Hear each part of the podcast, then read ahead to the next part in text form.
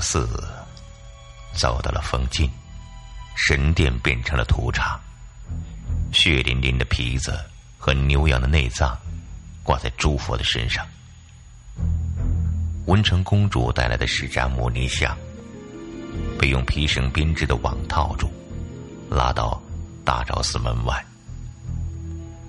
马上派了三百个大力士，命令他们将佛像送回中原。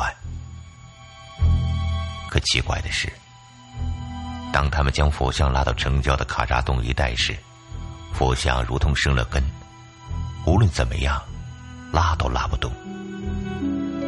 他们只好将佛像就地埋入沙坑。后来，又有一些奇怪的事情发生了。反佛大臣那朗、陶杰、唐拉巴背脊开裂而死，觉诺桑杰河马结让也手脚蜷缩而亡。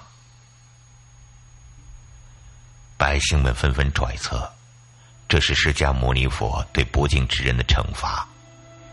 于是人们将埋入沙坑的佛像重新挖出来，用两头骡子驮着，欲送往佛像的出处印度国。当他们抵达。芒域吉隆的时候，听说去往印度的道路不通了，佛像不得不滞留在芒域。如此这般，佛像滞留了整整十四年。后来藏王赤松德赞亲政，剪除了马上春八节的党羽，朝臣们重新聚集到一起，商议迎回佛像的事宜。大臣上念桑提。祖辈松赞干部畅行佛法，而国泰民安。他的圣意，赞普的父王赤德祖赞也奉行妙善佛法。后来佛法遭到马上等人的破坏，释迦牟尼像被送走，至今仍滞留在芒域一带。应当将佛像迎回，重新供奉。于是，赤松德赞使以宝车赠芒玉迎回觉沃释迦牟尼佛像，用诸多祭乐安奉于绕萨神变殿，即大昭寺，仪式隆重。又过去了几十年，赤松德赞的子孙达玛乌东赞掌政，这尊书生的佛像。遭遇了第二次反佛运动。达玛乌东赞不止一次宣称，拉萨城连年发生人异灾害，都是文成公主带来的这尊释迦牟尼佛作祟的结果。他命令道：汉地和印度的释迦牟尼像，都要送回到他们的家乡去。这一次，臣民们没有听从他的指示。他们认为释迦牟尼佛像是血域藏地幸福的根源，要像保护眼珠子一样加以保护与重视。他们运来许多沙子，将佛像埋入沙堆，又搬来一块大石头，推进磨汤湖。石头发出巨大声响。达玛乌东赞询问：发出的是什么响声？臣民们谎称，佛像抬不动，声断人亡。我们很气愤，把他推进磨汤湖里了。达玛乌东赞表示满意，并且下令封闭大昭寺，在大门上绘上僧人饮酒图。在整个恢佛时期，大昭寺里荒凉破败，杂树丛生。其寥落之境，可叹可感。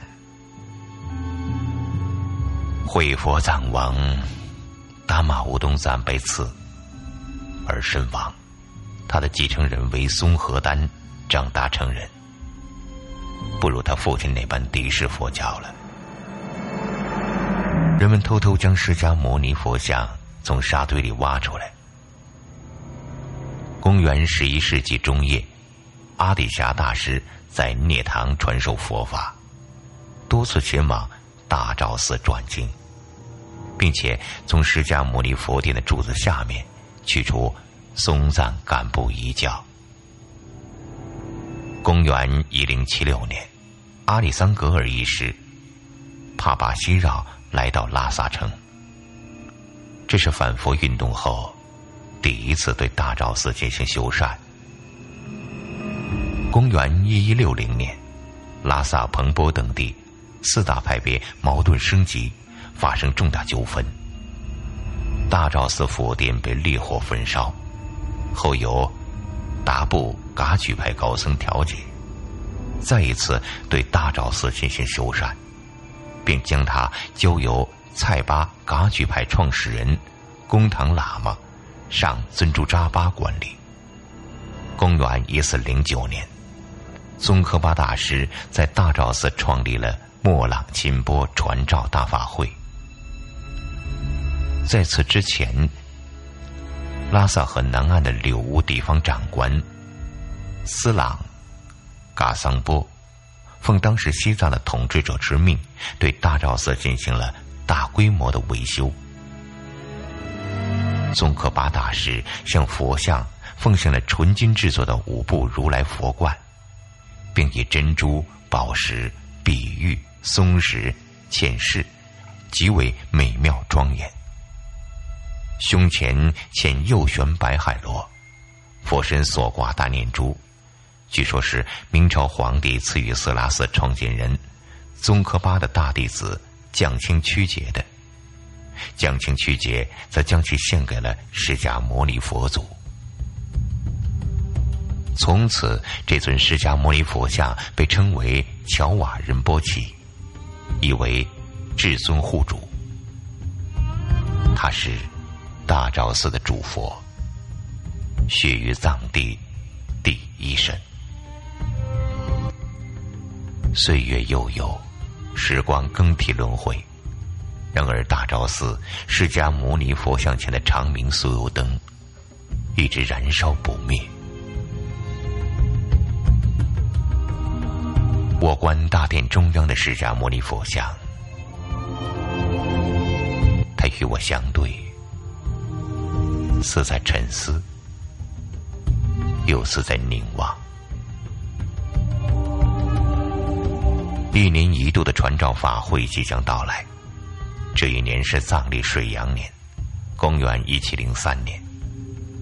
我成为六世达赖喇嘛的第六年。传召法会又称莫朗金波节，是西藏最大的宗教节日。它由格鲁派创始人宗喀巴大师。在拉萨发起的一次祈祷大会延续而来，对整个格鲁教派而言，有着非同寻常的意义。传召法会期间，拉萨三大寺的僧人全部集中于大昭寺，面向释迦牟尼佛像诵经祈祷。莫朗，即祈愿之意，表达藏民对于平安和幸福的愿望。而更深刻的意义在于，赞颂释迦牟尼佛祖广施佛法的恩德。传召法会最重要的内容是诵经与辩经，除此还有格西学位考试、发放布施、酥油灯节、迎请弥勒佛等活动。诵经祈愿，能够感召佛祖，保佑凡事。太平兴盛。藏历正月初四至二十五日，整整二十一天，每日均有六次经会。法会期间，通过辩经获取藏传佛教最高学位格西学位。文修斯讲辩著，每一个参加格西学位考试的学生，根据寺院的惯例。在授予他格西学位之前，需要在自己所在的寺院里举行一次广泛的布施活动，藏语称为“东扩”。据浙邦宗教源流记载，浙邦寺放一次布施，需大米五十五克，牛肉五十四腿，酥油七十五克，砖茶十六条，盐巴一克，果品十四包，以及人参果和牛奶若干。葛西穴位共分为四个等级，第一等级是拉然巴葛西，一位传召法会上辩经的博学高明之士。第二等级是错然巴格系，即寺院的卓越高明之士。第三等级是林塞格系，一位从寺院里挑出来的有才华的人。第四等级是多然巴格系，即在佛殿门前的石阶上，经过辩论、问难考取的格西。传召大法会期间，四方僧人云集拉萨城，在大昭寺内诵经祈祷，讲经辩经，向法立宗，寻取新的拉人巴格西。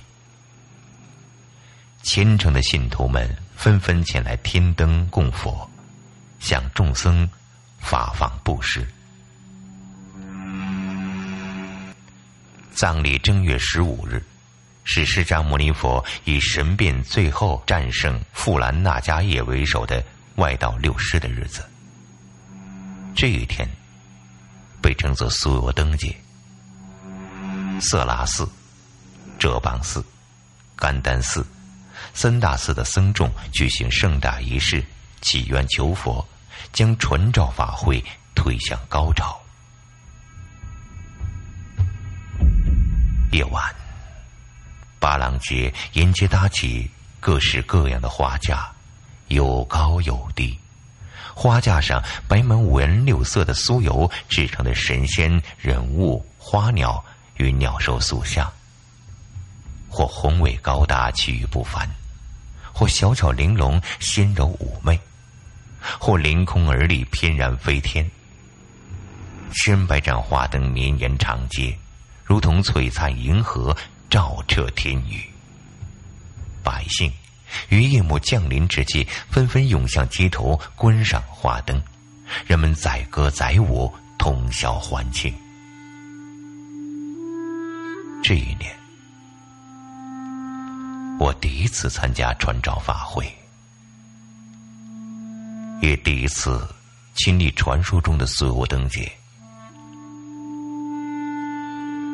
往年的正月十五，我一个人孤单的站在布达拉宫外，望月凝思。这一晚的月亮最圆，也最美。它是我寂寞深处光明的幻想，是我今生苦苦追求却追求不到的爱人。是凡人的月亮，那么谁又是我的月亮？我伸出手，依照月亮遥远的轮廓，轻轻抚摸。如同抚摸一个人的脸，我的柔情悉数给了你，你定然不知。此刻，我有多么的想念。